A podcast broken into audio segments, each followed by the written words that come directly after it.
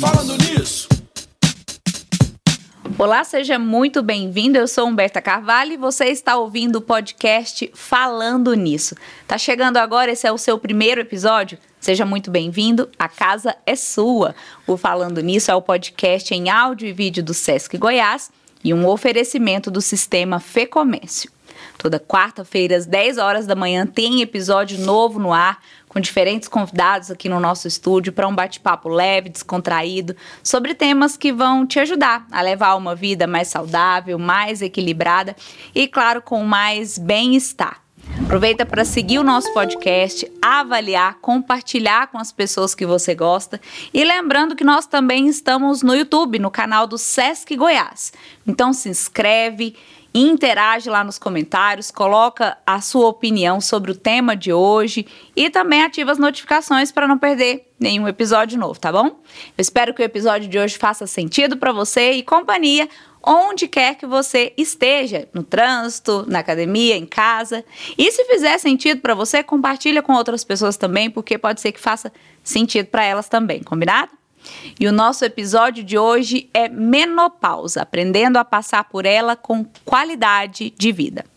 Nós estamos no mês da mulher e no episódio de hoje nós vamos conversar um pouco sobre esse assunto que atinge todas as mulheres, mas que nem sempre é fácil identificar que esse momento está próximo. Eu estou falando da menopausa.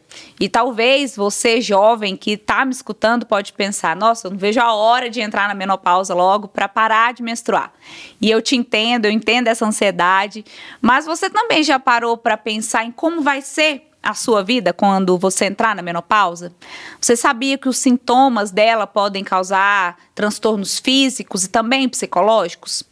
E por isso, para te ajudar a se preparar para esse momento que a maioria de nós inevitavelmente vai enfrentar um dia, hoje eu recebo aqui no nosso estúdio a ginecologista e obstetra Juliana Riso e também a psicóloga Michele Branquinho. É, Juliana, muito obrigada pela sua participação. Seja muito bem-vinda ao Falando Nisso. Obrigada a você, Humberto. Estou muito feliz em estar aqui hoje. Coisa boa. Michele, seja muito bem-vinda. Obrigada, eu tenho certeza que vai ser um bate-papo muito gostoso. Com certeza. Eu queria conhecer um pouquinho de vocês. Você, Juliana? Bom, eu sou médica, formada em 2011 aqui na UFG, ginecologista e obstetra. Por formação, né, que agora de prática eu sou só ginecologista, me aposentei da obstetrícia. E essa área da tratamento hormonal no climatério, junto com planejamento familiar, é sem dúvida nenhuma a área que eu mais invisto tempo, estudo e é onde eu direciono a minha carreira. E você, é, Michele? Bom, eu sou psicóloga, né? Já há 15 anos atuando na área de casais, já trabalho como sexóloga também. E eu gosto muito do trabalho com mulheres. Então já tem algum tempo aí que eu venho trabalhando com mulheres no seu trabalho de autoestima, na sua colocação no mercado e nessa mulher aí que quer, né, trazer uma versão diferente de si e que busca cada vez mais se encontrar. Então eu tenho trabalhado bastante com isso. Que bacana. Então, acho que nosso bate-papo hoje vai ser muito rico, né? E a Juliana já comentou aí, né? O climatério. A menopausa também é chamada de climatério, é isso? Sim. Apesar de elas não serem sinônimos, a menopausa, na verdade, ela é a última menstruação da vida da mulher. É o contrário da menarca. Aquela menina que tem 11, 12 anos e menstrua pela primeira vez, aquela menstruação é chamada de menarca, porque ela é a primeira. A última é a menopausa. A gente costuma associar a menopausa com esse período, com essa transição. E na verdade, esse período é o climatério. Ele começa um pouquinho antes da mulher ter sintomas, quando a gente começa só a ter algumas alterações hormonais laboratoriais, inclui o período sintomático, inclui o período da menopausa, que é quando aquela mulher vai menstruar pela última vez e vai até um pouquinho depois da menopausa. Agora se a gente for ser honesto mesmo, acaba que todo mundo chama menopausa, o climatério, meio que como sinônimo, mas na verdade não são, né? Eu, como sou da área, uso mais o termo climatério, mas as pacientes chegam para mim falando de menopausa, tratamento de menopausa, e eu acho que a gente se faz entender, né? Sim, com certeza. Fisicamente, o que, que significa a menopausa? Bom, A menopausa, como eu te falei assim. O climatério. É, a climatéria é a última menstruação. Climatéria é esse período de mudanças. A palavra climatéria, ela tem uma origem, acho que é do grego, de uma palavra, sei lá como é que pronuncia. que ela tem um significado de crise. O tanto que essa coisa é Ui. né, traumática, pesada. pesada na vida da mulher. Ele marca o fim da vida reprodutiva da mulher. Então, do ponto de vista fisiológico, a gente vai ter o fim, a falência ovariana, vai ter a, o fim dos nossos gametas reprodutivos e de todos os hormônios que são produzidos ali durante a maturação desses óvulos. Então, é durante o nosso período reprodutivo é, que a gente vai tendo a produção do estradiol, desses esteroides sexuais que nos diferenciam dos meninos, entende? Uhum. Quando a gente chega no final dessa vida reprodutiva, eu não tenho mais essa lenha para queimar, digamos assim, o fim desses gametas viáveis, eles são acompanhados do fim dessa produção dos hormônios que vão acarretar todos esses sintomas e essas mudanças no nosso organismo. Uhum. E tem fases? O climatério tem fases? Começo, meio, fim ou como funciona isso? Tem, porque ele se inicia um pouco antes, quando a gente começa com as alterações hormonais que ainda não tem sintoma, o período sintomático da menopausa e da pós-menopausa. Uhum. E só depois ele se encerra para dar ali o início à senilidade. Mas eles não têm marcos muito bem específicos, não, sabe? Uhum. Geralmente, em idade, a gente começa a já ter alguma alteração hormonal por volta dos 45 anos.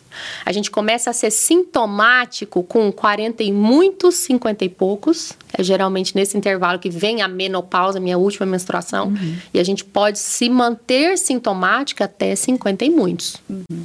Mas psicologicamente, o climatério também tem é, fases na, na vida da mulher, Michele? Tem, assim como a doutora Juliana falou que é uma crise, né?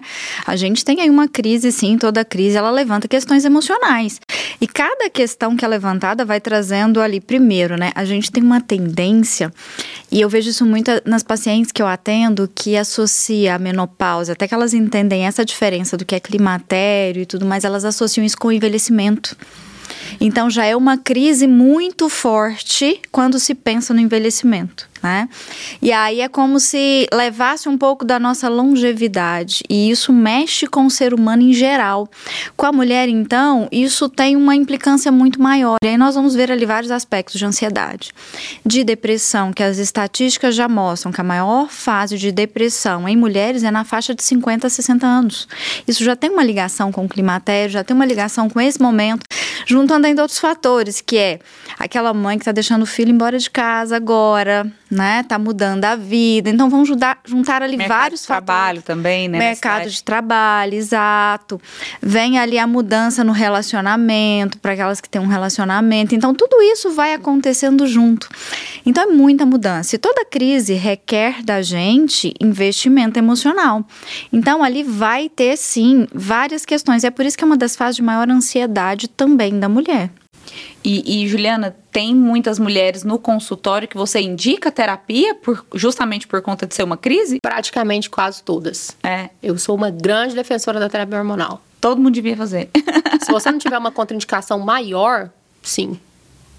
E é fundamental. Do ponto de vista biológico, nós somos seres que temos um objetivo: nascer, crescer, reproduzir e morrer. Depois que você perde a sua função reprodutiva, você entra em um processo de declínio, de morte lenta. É isso. Você não tem mais utilidade como um ser biológico, assim. Não tem. Uhum. E antigamente isso não era um problema muito grande, porque a nossa expectativa de vida era menor. E assim, a expectativa social da mulher ela era unicamente reprodutiva. Sim. E isso mudou, graças a Deus, né? E é, e é uma mudança muito recente, assim. Então, hoje a expectativa média de vida das brasileiras é em torno de 81 anos. Uhum. Se eu passo nesse período aí por 51, eu vou viver 30 anos em franca decadência da minha biomáquina, a gente já conhece quais são os benefícios desses hormônios que deixam de ser produzidos com o fim da vida reprodutiva em todo o meu organismo. Então, a gente já tem evidências fortes de que a reposição hormonal na mulher, ela melhora inúmeras áreas da vida da mulher, inclusive talvez até eu arrisco falar principalmente essa da Michelle, que a Michelle Sim. lida muito. Sim, que é a, psicológico, né? emocional. Né? emocional. Sim. Sim. Então, o que que acontece? Existem, claro que ela não é uma terapia isenta de riscos, depois se a gente tiver oportunidade a gente fala quais são. É, não é todo mundo que pode inclusive, fazer. eu ia te perguntar isso, assim, é, é, tem contraindicação? Claro, tem. Tem contraindicação. Elas são muito menores do que que pensa a paciente. Às vezes a paciente chega no consultório e fala assim: "Ai, a minha avó teve câncer de mama". Isso não é uma contraindicação. "Ah, eu, sei lá, te tenho fibroadenoma, o nódulo benigno de mama". Não é uma contraindicação. Quando você põe na ponta do lápis, as mulheres elegíveis são aquelas que seriam candidatas, elas são formam um grupo muito maior do que aquelas que têm alguma contraindicação. Mas terapia é, hormonal na, na, no climatério, na menopausa, ela tá aí para aumentar a qualidade de vida e digo até aumentar a expectativa de vida da mulher. Nós vamos falar mais sobre isso logo mais, tá bom? E eu queria entender um pouquinho assim da menopausa precoce. É, ela acontece, né? Eu quero entender fisicamente como que ela acontece, se existe algum motivo científico. E queria saber de vocês, da Michelle, em seguida, se é, isso também afeta psicologicamente a mulher, talvez não só pelos sintomas que o climatério em si já traz, mas pelo fato de ela ser mais jovem, ser mais nova. Acontece. Qual é a chance de uma mulher entrar em falência ovariana precoce hoje, assim? Que eu falei que a menopausa é 40 e muitos, 50 e poucos, né? Uhum. A gente considera a menopausa precoce quando isso acontece antes dos 40 anos. Se ela passa com 42, 40 e pouco, ela é abaixo da média, mas ainda não é considerado precoce. Precoce é abaixo dos 40 e a gente tem em torno de 1% das mulheres passando por isso. Então, apesar de ser a minoria, não é irrelevante, uma porcentagem Sim. irrelevante. É, às vezes é idiopático, que é um nome chique para, tipo, eu não sei de onde vem, mas tem muita associação com algumas doenças autoimunes, é, lúpus eritematoso sistêmico, alguma coisa assim. Existe uma população que eu fico um pouco mais de olho. Faz parte hoje do do exame de rotina da ginecologista, a gente avaliar a reserva ovariana da paciente. Se você tem 30 anos e você chega no meu consultório com uma reserva ovariana diminuída, você já é uma paciente, para mim, de risco para falência ovariana precoce. Então, eu te monitoro mais de perto, eu te indico preservação da fertilidade com congelamento de óvulos, ou se você já tiver planos no futuro próximo de engravidar, para a gente, sabe?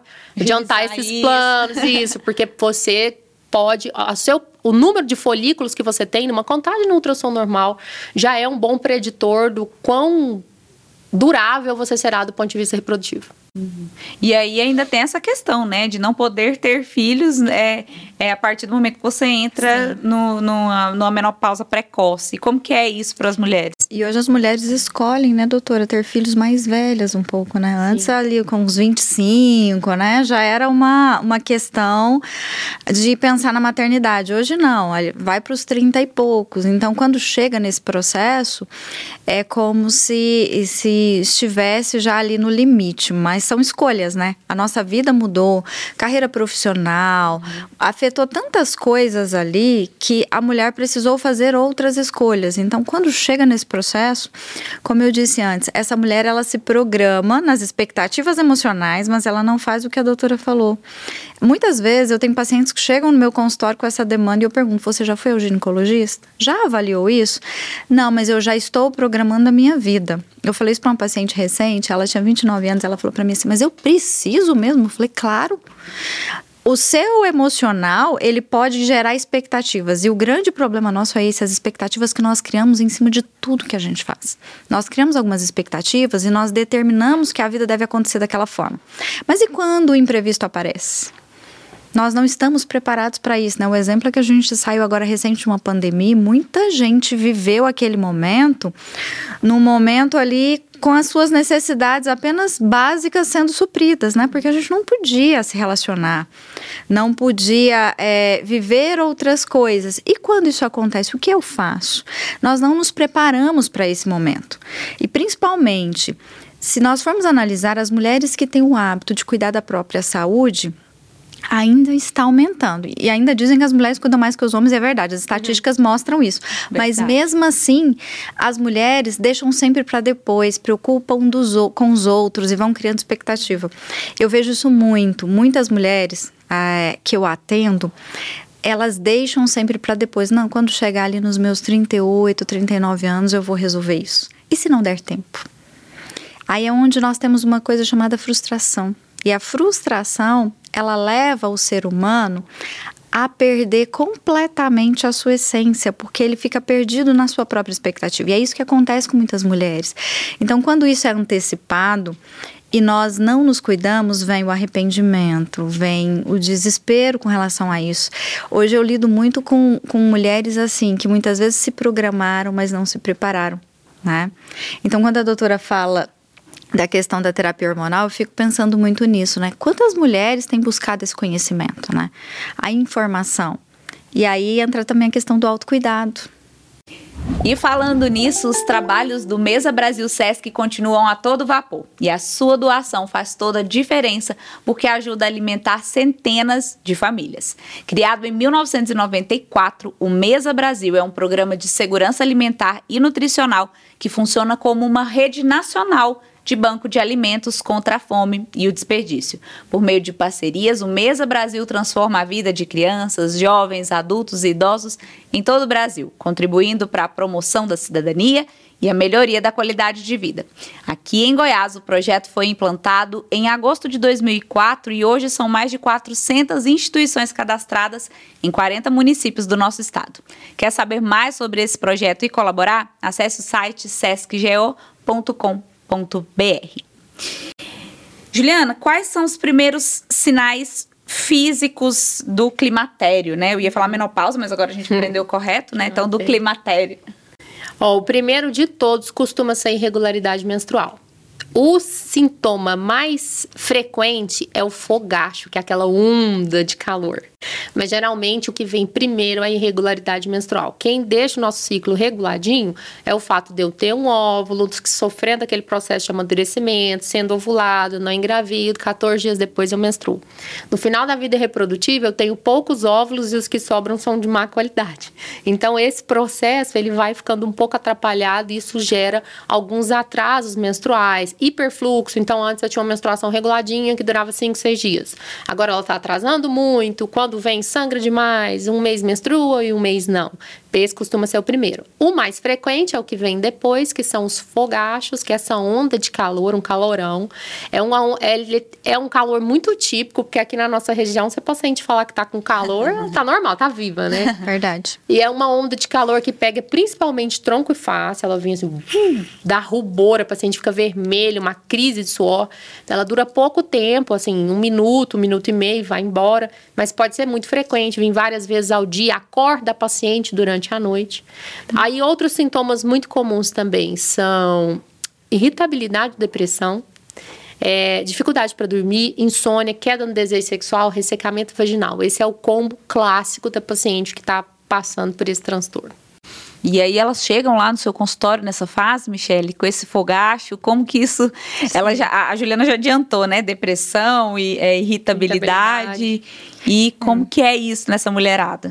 Uma das primeiras coisas que eu percebi é a negação que essas mulheres têm com relação a isso, de negar que isso está acontecendo. Não, mas isso, como a doutora falou, né? Em Goiás nós temos aí um calor mesmo atípico, ok, mas nós temos que ficar atentos a esses sintomas. A irritabilidade, ela é muito frequente. Tem também as alterações de humor que essas mulheres sofrem. E essas alterações de humor vão afetar o dia a dia.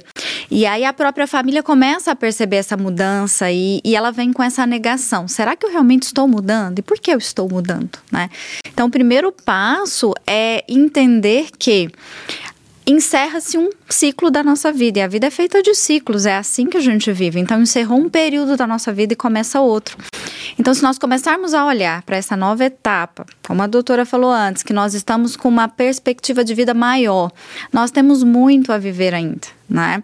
Antes as mulheres chegavam nesse período do climatério como se já estivessem próximo ao fim da vida. E não, ali nós podemos ainda pensar em mais 30 anos, pelo menos, né, de vida, por que não viver? E a longevidade, ela assusta e ao mesmo tempo ela dá possibilidade. Eu gosto muito de dizer isso para elas. O que você não fez na sua vida até agora, que você tem possibilidade de fazer, vai construir isso. E quantas mulheres nessa fase hoje estão, por exemplo, indo para a faculdade, que não puderam fazer porque tinham filhos pequenos, é, talvez, né, fazer viagens que não fizeram, começar a trabalhar com algo que gostaria, participar de grupos e assim por diante, começar a encontrar novos sentidos, porque os sintomas, eles são muito fortes e fisicamente, mas emocionalmente, a sensação maior é eu não sou capaz de nada. E aí é onde entra um problema muito grave de autoestima essas mulheres nessa fase do climatério, elas enfrentam uma dificuldade muito grande em lidar com a própria autoestima. Então, quando elas começam a buscar novidades e possibilidades e entendem isso, nós começamos a achar aí um novo caminho, né? Então é um bom momento para aquelas mulheres que a vida inteira trabalharam, cuidaram da, dos filhos, da família, olharem para si e talvez iniciar aí uma trajetória no autoconhecimento. Sim, sim. É, essas mulheres elas têm aí uma total capacidade de produtividade, né? E, e elas conseguem fazer com que essa produtividade possa ser voltada para ela. Elas produziram a vida toda, talvez, para os outros, para os filhos, para o marido, e por que não agora construir algo para si? Uma vez eu, eu, vivi uma experiência muito linda, eu até falei para essa paciente que eu ia citar ela, porque eu acho linda a história dela. Hoje ela tem 76 anos. E há anos atrás ela me procurou, isso mais ou menos uns seis anos atrás. Ela falou para mim assim: Eu acho que eu nunca saí da menopausa. Oh, meu Deus. E ela usava esse termo que ela não sabia é. o que era. Eu nunca saí da menopausa. Mas por que você nunca saiu? Não, o médico disse que eu saí, mas eu vivo ainda sendo aquela mesma mulher. Ela, e ela usa um termo que é muito comum, né? Não sei se a doutora escuta isso muito. Ressecada, triste e amargurada. E aí, com 70 anos, ela voltou para a faculdade. O sonho dela era fazer pedagogia. E ela fez faculdade de pedagogia. Ela foi produzir. Hoje ela tem um projeto social tão lindo que ela faz com crianças, que, como diz ela, ela, ela renasceu aos 70 anos. Ela morreu na menopausa e nasceu de novo aos 70. Por quê? Porque nós podemos sim cuidar da nossa autoestima e construir algo novo ali. É um tempo que pode ser dela, né? Por que não?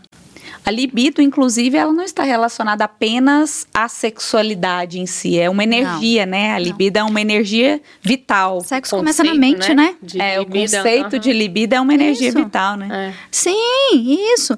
E eu falo isso muito porque é, é, essa energia vital, ela influencia inclusive o sexo e em tudo que você faz na vida. Eu brinco com os meus pacientes que eles são na vida sexual o que eles são na vida. Por quê? Porque começa tudo aqui. Começa tudo aqui, não adianta. Não adianta. Né? E me conta uma coisa, a gente começou já a falar da, da, terapia hormonal e eu queria saber mais sobre isso. Né? É possível ter qualidade de vida nesse período do climatério? Por favor, é. mais que possível, é desejada. Estamos aqui hoje para é que, que, a gente seja quer, né? incentivado. Exatamente. Michelle falou que o pico da incidência entre as mulheres é 50, 50 60 anos, né? Por que, que isso acontece? Por que, que isso coincide com o fim da vida reprodutiva? É uma coincidência? Não o estrogênio, o estradiol, que é o nosso principal hormônio feminino, ele tem um papel fundamental na produção de noradrenalina e de serotonina. Fundamental. Então, quando eu tenho a diminuição desse hormônio, eu vou ter a diminuição desses neurotransmissores do bem-estar. Então, é uma coisa, assim, não é só de uma sensação, de um período que eu passo, é de neurotransmissores mesmo. Pacientes que têm contraindicação ao tratamento uhum. de, de, dessa fase com hormônios, os pacientes que têm contraindicação, elas vão ser tratadas com doses baixas de antidepressivos.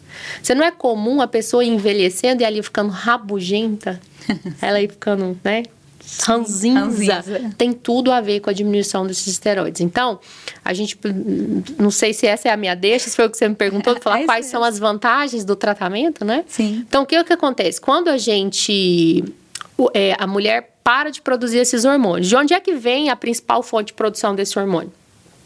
Esse hormônio é produzido principalmente conforme o meu óvulo vai ficando maduro, ele vai liberando esse hormônio que me mantém nesse estágio aí do menacme, que é o nome chique para a vida reprodutiva, né? Antes de eu parar nesse estágio hormonal, acabou meu óvulo, quem é que vai produzir esse hormônio mais? Ele não é produzido. Tem um hormônio da mesma classe que é produzido pelas, pelos adipócitos, pela célula de gordura. Então, a, o climatério da gordinha, ele costuma ser menos bravo do que o climatério da magrela. Olha. Porque a gordinha, ela ainda tem uma produção periférica. Às vezes, dependendo do quão gordinha essa paciente for, ela ainda pode ser suficiente para deixar essa mulher assintomática. O que não quer dizer que isso seja uma vantagem, porque tem alguns outros riscos cardiovasculares que né, fazem com que a obesidade seja um problema para a saúde uhum. no modo geral. Sim. Mas enfim, aí com o fim da produção desse hormônio, qual é a função dele? Primeiro de todos, ele tem uma função cardioprotetora muito grande. Vocês veem mulher de 40 anos infartando? Muito pouco. Não. E homem de 40? todos os dias. Por quê? Verdade. Porque o estrogênio ele tem um fator cardioprotetor. O nosso índice de infarto e derrame, ele começa a se igualar aos dos homens depois da menopausa, porque a hora que a gente não tem mais esse fator de cardioproteção. Uhum. Então, primeiro de todos, a terapia hormonal, e assim, eu quero abrir um parêntese aqui, porque hoje em dia nós estamos vivendo uma onda de androgenização de mulheres, de fazer testosterona em mulher, de fazer gestrinona em mulher, progestina de efeito androgênico em mulher, porque o padrão de Em beleza de hoje quê? estética. Porque o padrão de beleza hoje, ele é um padrão de uma mulher Uhum. masculinizada, uma paniquete, com ela pernona de jogador de futebol. Sim. Aquilo ali não é fisiologicamente possível. Não é. E tem mulheres que sofrem por isso, né? Buscando esse padrão. Ah, tem sim. muitas, Sofrem. muitas. Só que assim, se a gente for começar a falar dos padrões estéticos que nós somos é, submetidos, Submetidos. aqui, né? É, Mas é eu, verdade. eu fico muito triste que isso tenha chegado na medicina, porque é, eu tô lá para promover saúde, não tô lá para promover estética.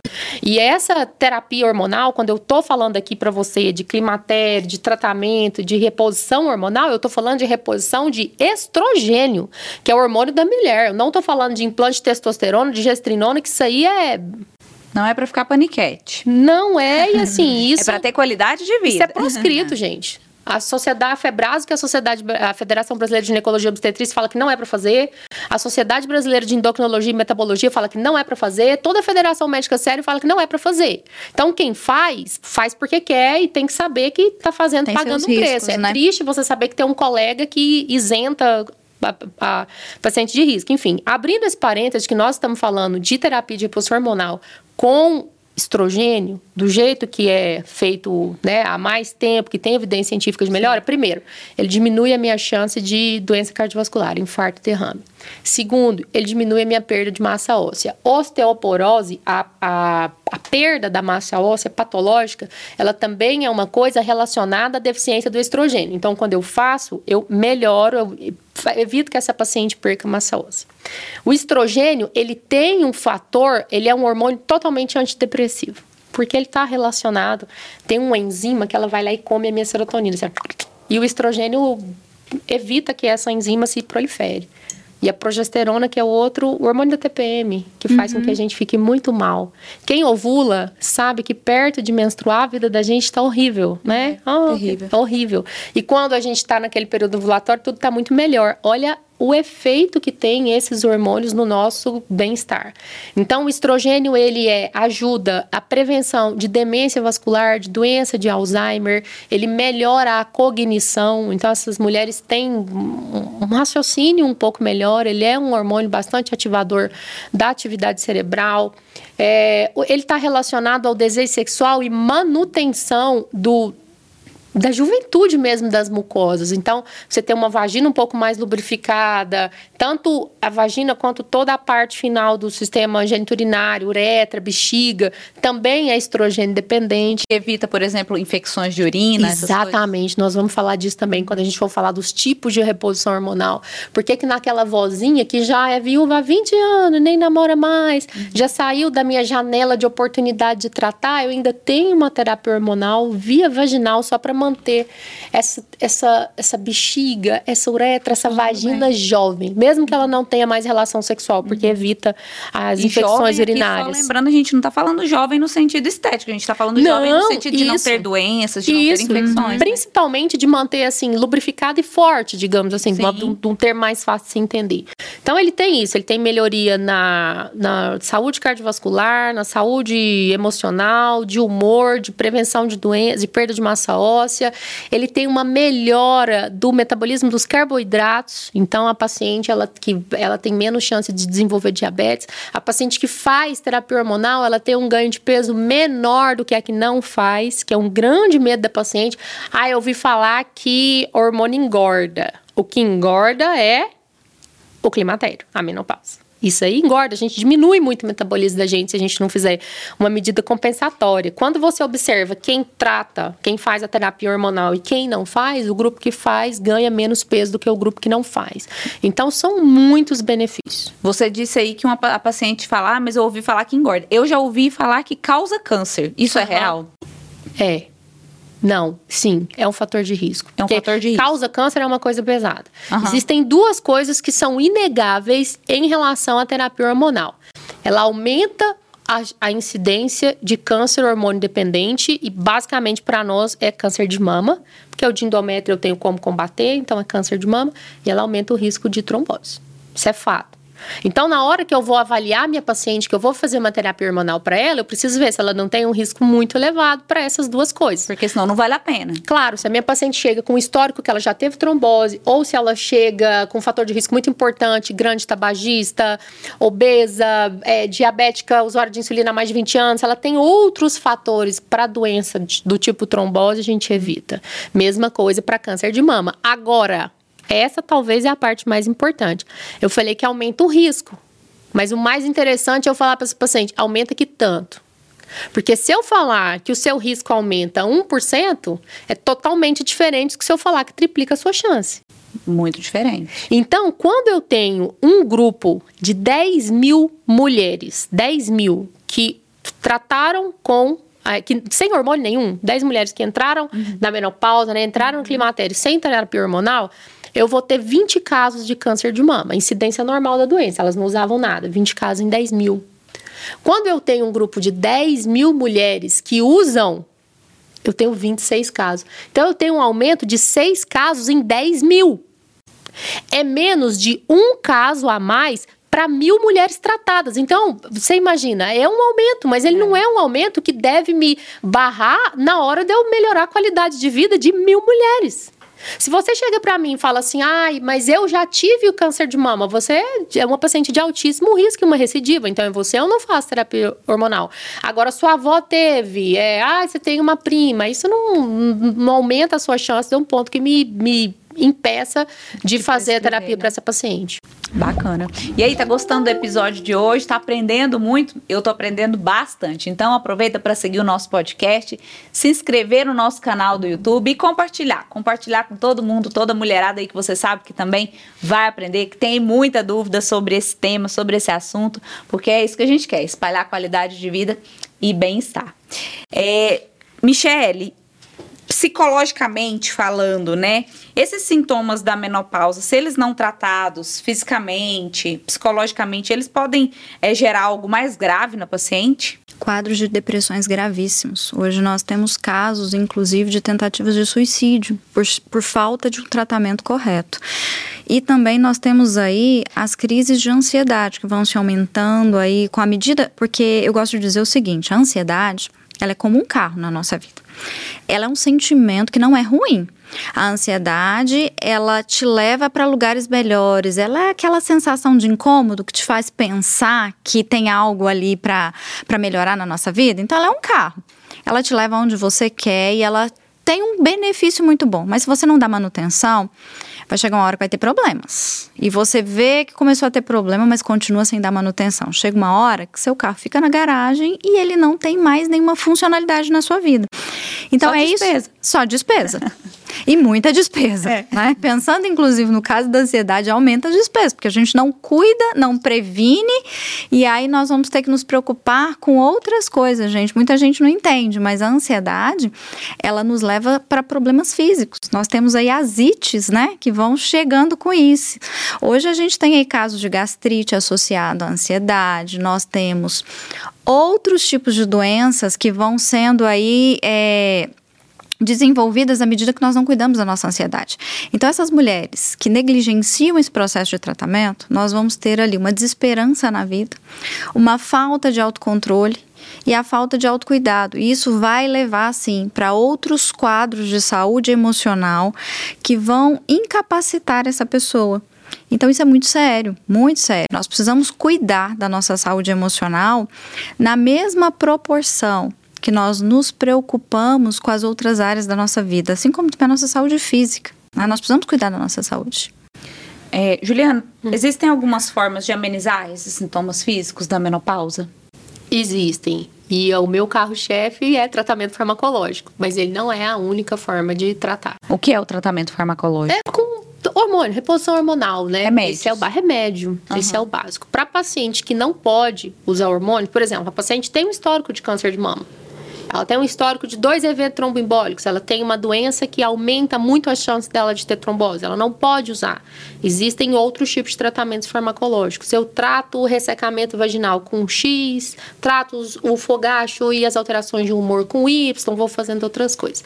Mas existem muitas mudanças assim comportamentais, de estilo de vida, que elas são fundamentais também para que essa paciente passe o mais é, ilesa possível por esse período. Então, muito relacionado a esses hábitos saudáveis mesmo, de alimentação, de atividade física, todos eles estão relacionados com o aumento da liberação dos neurotransmissores de bem-estar, isso tudo ajuda que ela tenha uma, um período mais menos de crise.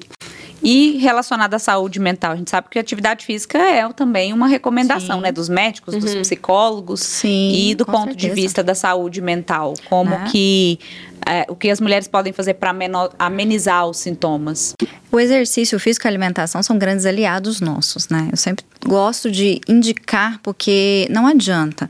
Nós precisamos entender que nós somos corpo e mente. Nós não somos só corpo e nós não somos só mente. Os dois não vão funcionar separados, são juntos e para isso a gente precisa cuidar. É, eu sou instrutora de meditação, então eu gosto muito de ensinar minhas pacientes nessa fase a trabalharem, por exemplo, a mente. Uma coisa que nós temos dificuldade hoje é viver o presente. Nós temos uma dificuldade muito grande. Ou nós vivemos muito no passado, a gente vive muito no futuro. Então nós temos que aprender a viver o hoje, viver os momentos que nós temos e aproveitar aqueles momentos. Por exemplo, a vida é como se fosse uma viagem, né, gente? Se a gente for pensar na vida, ela é uma viagem, mas nós pensamos tanto no preparar a viagem quando nós estamos lá nós não vivemos aquela viagem. Então nós precisamos entender isso, e principalmente quando nós estamos numa situação que traz medo, porque essa não é uma viagem tão legal. Pensar no climatério como uma viagem agradável vai depender de quem eu sou e de como eu me conheço. Então nós precisamos aprender a ser principiantes da nossa própria história. O que, que é isso? Uma mente de principiante é aquela mente que questiona, que seleciona e que está sempre em contato com o seu problema, se questionando: mas o que, que eu posso fazer para melhorar? Como eu posso melhorar? O que eu tenho que fazer para mudar a minha vida? Então, é muito importante nós aprendermos a buscar autoconhecimento. O autoconhecimento, ele vai mudar muita coisa. E essa fase, por exemplo, do climatério, Assim como a nossa fase de gestação, são duas fases ali de questões hormonais da nossa vida, mas que trazem no nosso psíquico muitas informações do nosso passado. Quem tem traumas, quem tem ali situações mal resolvidas, são fases que isso vai voltar principalmente no climatério. Nossa, mas eu passei por aquela situação e aquilo nunca me liberou, eu passei por tal coisa. Então, é importante que a gente se resolva. Corre, corra atrás de se tornar alguém bem resolvido, uma mulher bem resolvida, para que você lide bem com isso. Você vai começar uma nova fase da sua vida. Então, é importante que essa mulher ela entenda que o passado é passado, ele só serve de base para construir aprendizados. E hoje você tem a oportunidade de construir coisas novas, né? E falando nisso, a saúde é um dos pilares do SESC Goiás e neste mês da mulher a Educação em Saúde preparou uma programação especial para nós, mulheres, com palestras sobre temas que vão nos auxiliar a cuidar melhor da nossa saúde. Quer participar? Acesse o site sescgo.com.br para se programar. Nós estamos te esperando. E meninas, a menopausa é um processo solitário, né? É, as pessoas que estão ali em volta, os companheiros, os familiares, os filhos, eles podem ajudar essa mulher. E assim, é, no, no, consultório da, da, psicóloga, eu imagino que elas vão sozinhas para terapia. E no consultório da ginecologista, elas vão acompanhadas ou esse também é um processo solitário? É, na maioria das vezes elas vão sozinha. Geralmente é, o companheiro vai na consulta do pré-natal, né? E olhe lá. É, sim, só que ele, esse processo ele não pode ser solitário, ele tem que contar com a compreensão da família justamente por todas essas mudanças de comportamento que essa paciente pode sim. apresentar. Então, eles têm que saber que isso é totalmente justificável, que é um período de transição hormonal e todo mundo tem que saber que aquilo é igual TPM. Muitas vezes ela ainda é totalmente é, reduzida em insignificâncias, né? Tipo, ah, mas. Bobeira. Que bobagem, ah, você que é chata, ah, você, né? E a gente tem que entender da, da, da, da realidade, da, do quão isso é palpável e as estratégias que a gente tem para diminuir esses prejuízos, né? Mas, infelizmente, a gente ainda tem muita desinformação a respeito disso. É por isso que é importante a gente falar e falar mais e falar mais e aprender também a tratar, né? Para que isso seja, traga o mínimo de prejuízo possível. E as pessoas que estão em volta ali, aquela rede de apoio da, da mulher, como que ela pode auxiliar essa mulher que está no climatério? A primeira coisa é aprendendo a ouvir, né? Quando nós ouvimos, nós entendemos o que o outro precisa. E é muito difícil porque quando você entra num processo de sofrimento, a sua vida está mudando, verbalizar isso não é fácil. Então vamos conversar, vamos aprender a conversar e às vezes a outra pessoa, ela precisa apenas de um está tudo bem? Você precisa de algo? Para que ela comece a falar. A disponibilidade do outro para ouvir faz com que alguém consiga falar. É isso, por exemplo, que faz os nossos processos terapêuticos funcionarem, né? E por que não fazer isso em casa também? Vamos, vamos ajudar. Às vezes essa pessoa, ela precisa falar, mas ela não consegue. Ela não consegue porque já viram quanta coisa passa pela cabeça da gente? E mulher, então, né? Pensa muita coisa. Como eu vou extrair isso de mim? Como eu vou externalizar isso? Eu preciso de ter a certeza de que o outro vai me ouvir sem julgamento. Então vamos aprender a ouvir e não julgar, entender, acolher. Muitas vezes você nem precisa dizer nada. A gente tem a tendência de ouvir já pensando no que eu vou dizer para o que o outro fala. Mas não precisa. Muitas vezes, a ciência já prova isso, né? Que a fala é curativa, o outro só precisa falar. Não se preocupe com o que você tem que dizer. Se preocupe com o que você tem que acolher e faça esse acolhimento. Que bacana. Gente, esse assunto a gente poderia passar horas e horas falando, né? Muita informação sobre os impactos físicos, emocionais do climatério, da menopausa. Mas infelizmente está chegando ao fim aqui o nosso episódio e eu quero propor um desafio para vocês que eu proponho aqui a todos os nossos convidados, que é compartilhar uma palavra ou uma expressão que vocês gostam, que usam no dia a dia de vocês e por que que vocês gostam. Eu tenho uma expressão que eu uso com as minhas pacientes sempre. Tem autoestima como estilo de vida porque autoestima é a sua definição de si mesmo. Se você tem autoestima como estilo de vida, a sua definição está sempre atualizada e você sempre vai estar bem. Bacana. É. E você, Juliana? Eu acho que juventude é relativo. E eu sempre dou esse exemplo às minhas pacientes. A Suzana Vieira é velha? Não, né? Não, e ela tem quase jovem. anos, exatamente, isso. Exato. Então tudo é muito relativo. Estar, ser jovem, ser velha é um jeito que você se vê. E a gente sempre tem que viver a vida da gente, assim, em relação a projetos, a expectativas, como se a gente fosse viver para sempre. Porque a partir do momento que você já não planeja mais nada, você já morreu, mesmo estando vivo, né? Então, por isso que eu acho que esse assunto tem tudo a ver com essa filosofia de vida. Que bacana. Gente, muito obrigada. O nosso bate-papo foi muito bacana. Queria muito passar mais tempo aqui conversando com vocês, mas quem está nos ouvindo pode dar continuidade nesse bate-papo, falando diretamente com vocês. Então, Michelle, muito obrigada por aceitar o nosso convite de estar aqui hoje. Se o pessoal que está nos escutando quiser falar com você, onde que te encontra? Eu que agradeço o convite, foi muito bom o bate-papo, conhecer a doutora Juliana também. Obrigada. Quem quiser me conhecer pode me encontrar no Instagram, pelo meu Instagram, Michele Branquinho Psi. Todas as segundas-feiras eu faço live por lá também, direcionado para as mulheres. Olha, que legal, ainda mais esse mês da mulher, então aproveitem, mulherada. Doutora Juliana, muito obrigada também por aceitar o nosso convite, foi muito rica aqui a, a sua contribuição com a gente. E onde que o pessoal te encontra?